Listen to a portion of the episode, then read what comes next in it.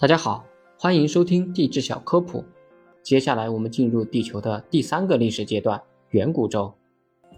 远古宙是在5.4亿到25亿年之间，大约经历了20亿年。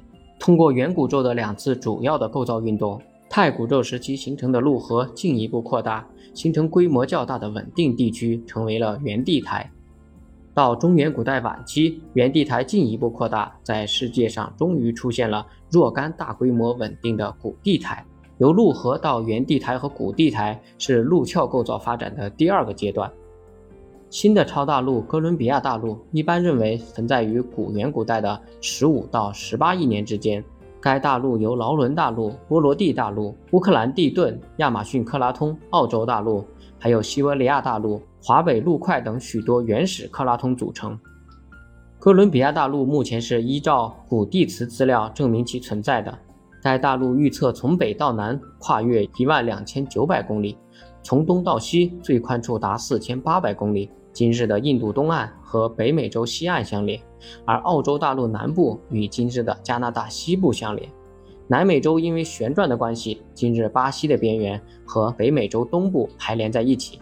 形成了延伸至今日的斯堪的纳维亚的大陆边缘。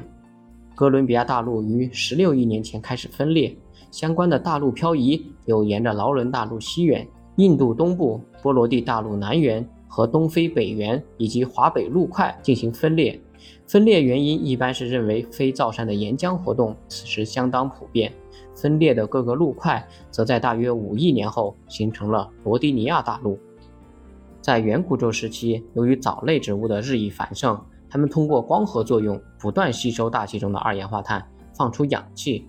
从中原古代开始，地层开始有含铁的紫红色石英砂岩和赤铁矿层形成，说明了当时大气中已经含有相当多的游离氧。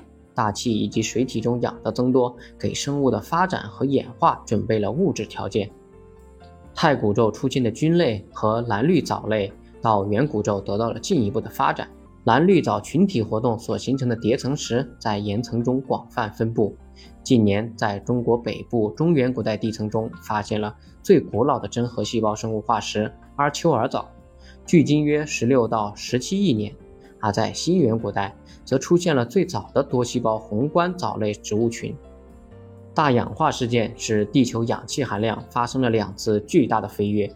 远古宙期间形成了两次超大陆：哥伦比亚大陆和罗迪尼亚大陆。板块运动活跃，新元古代的雪球地球事件使全球都进入了冰期。随着罗迪尼亚超大陆的裂解和雪球地球的结束，多细胞生命快速演化，埃迪卡拉生物群为生命大爆发拉开了序幕。感谢大家收听，如果想了解更多地质知识，欢迎收听我的其他专辑。